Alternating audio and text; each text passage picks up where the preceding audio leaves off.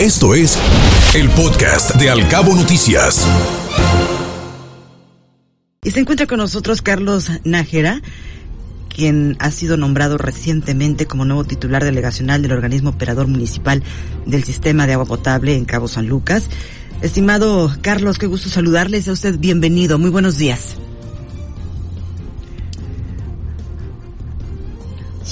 Sí. Adelante, lo escuchamos. Bienvenido. Buenos días. Muy, buenos días.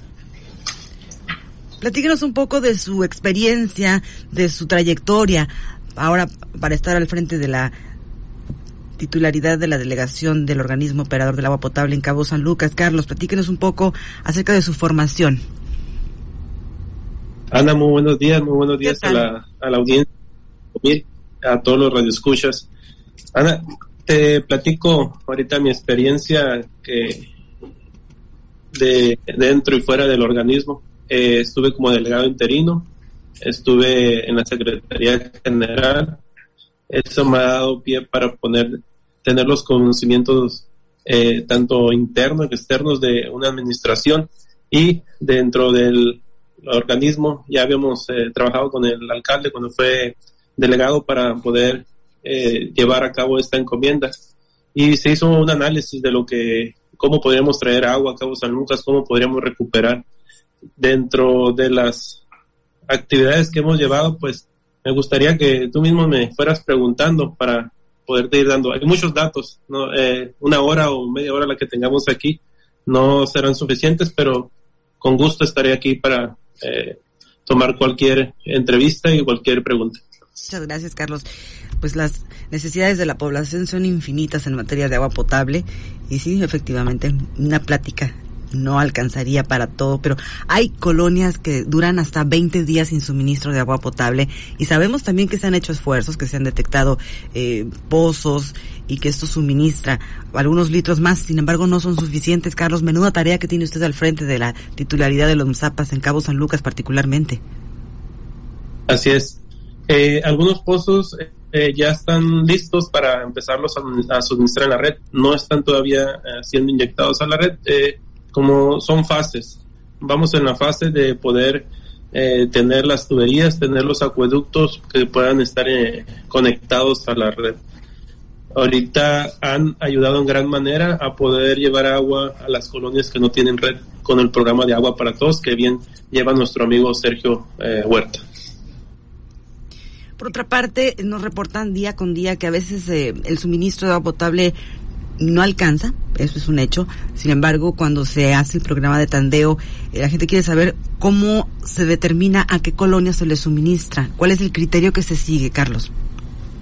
Eh, es primero es basado ya en un cuadro este, con anterioridad que se ha llevado por muchos años, porque así lo mismo lo marcan los ramales y las derivaciones que tiene el acueducto podemos nosotros surtir agua a partir de el acueducto 1 y 2 y que manda agua hacia este acueducto que pasaba por Real Unidad, que ya bien comentaremos eh, su deficiencia que tenía, que ya la hemos recuperado a menos de 10 días de mi llegada al organismo. Eh, mandamos agua a un tanque que le llamamos el tanque 1000, porque son mil, mil litros cúbicos que se encuentran en, Lomas del Sol. Esa derivación nos da para Gastelum, Lomas del Sol, Mesa Colorada, Paraíso del Sol y algunas otras colonias. Esta es una de las entradas más fuertes de agua a, las colonias en la parte alta. Podríamos decir que son tres eh, las partes por donde inyectamos agua a la red. La, de esos mismos acueductos que nos mandan por de San José, que es el acueducto 1 y 2, eh, repartimos, eh, nos llegan alrededor de 220 litros por segundo, más menos porque tiene que, tiene que ver mucho del manejo de, del agua de San José para acá, válvulas eh, y algunos otros eh, conceptos que lo vamos a ir explicando.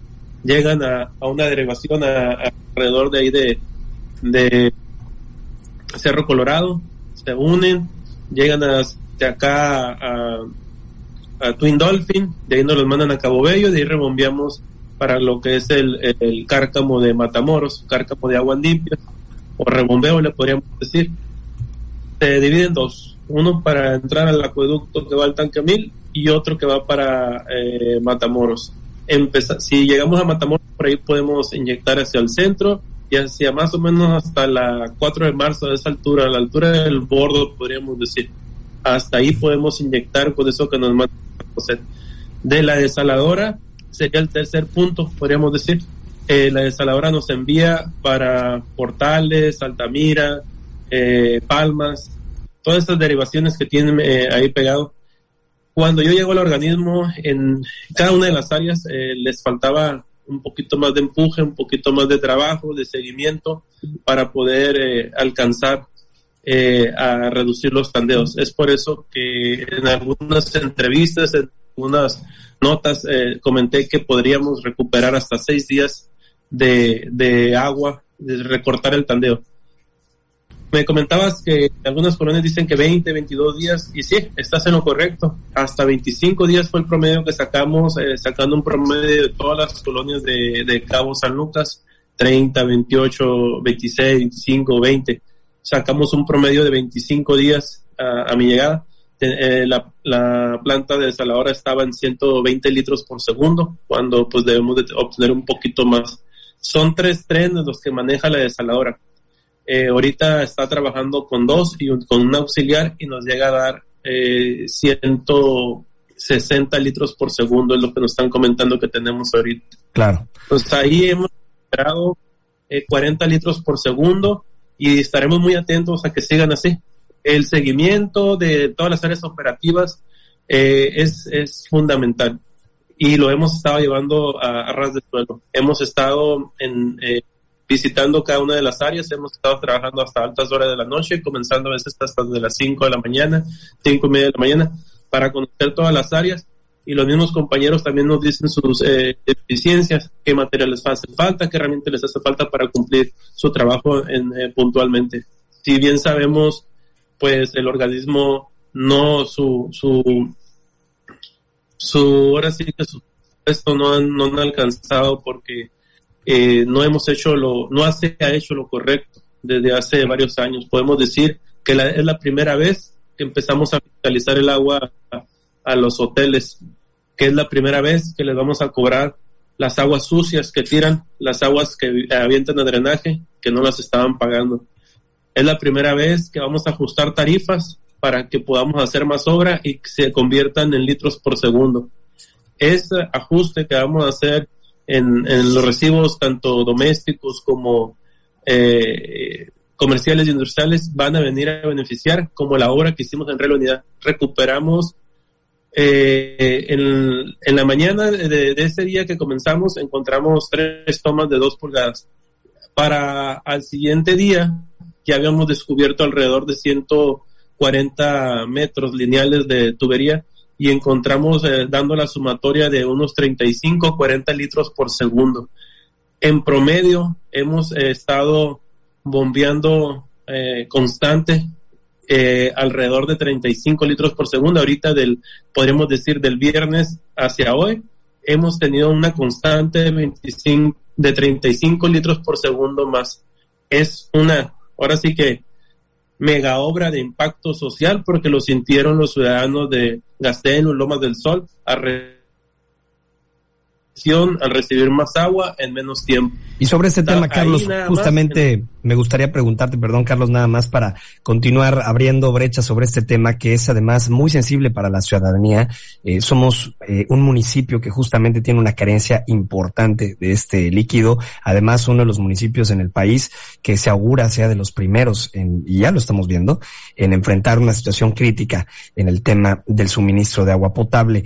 En ese sentido, han descubierto estas eh, tomas clandestinas que sin duda han indignado a la sociedad cabeña, pero también hay que hablar de la estrategia para evitar que esto se siga replicando. El esfuerzo que les ha permitido encontrar estas tomas clandestinas es importante y se reconoce, pero ¿cómo van a cambiar esta condición a mediano y largo plazo, Carlos, para evitar que esto se siga, se siga eh, llevando a cabo como prácticas ilegales, hay que decirlo? A ver, ya nos ganaron, ¿eh? Ya nos ganaron en ser la ciudad que se va a quedar sin agua por ahí vemos a nuestros eh, hermanos de otras ciudades, estados, por ahí en Monterrey se, nos, se nos está, está, está optando la forma de comunicar que eh, había adoptado aquí el alcalde en, cuando fue delegado. si lo vemos, eh, hace, eh, hace lo mismo en comunicar de la misma forma. Pues las estrategias y estamos trabajando con agua. a corto plazo, pues ya lo vimos, no, es necesario decirlo, estamos combatiendo el huachicol del agua, estamos atendiendo cada una de las solicitudes que nos llega de reporte de fugas de agua y estaremos multando, estaremos concientizando en la cultura del agua. Eh, nuestro departamento de, de, cultura del agua será parte esencial para poder llevar a cabo la recuperación de agua. Se acabó lo de lavar los autos con manguera, se nos tiene que acabar lo de regar en los jardines y los patios con agua eh, directamente de la red. Tendríamos que empezar a, a reusar el agua que eh, usamos para lavar nuestra ropa. Eh, tendríamos que utilizar eh, otras aguas que, que, tengamos en nuestras casas para que de esa manera, con el agua que tenemos, podemos bajar a menos de 15 días el tandeo.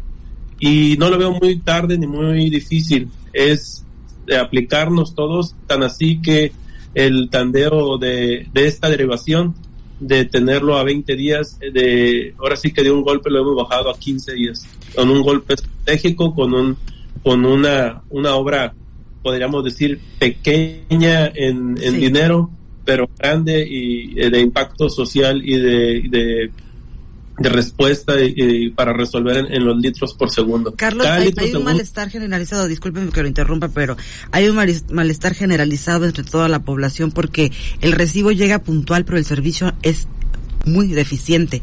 En ese sentido, ¿qué le dice a la gente? ¿Cuál es su compromiso ahora que asume la titularidad del organismo del agua potable en Cabo San Lucas? Mi compromiso fue bajar el tandeo de 25 por lo menos en 45 días, 6 días menos.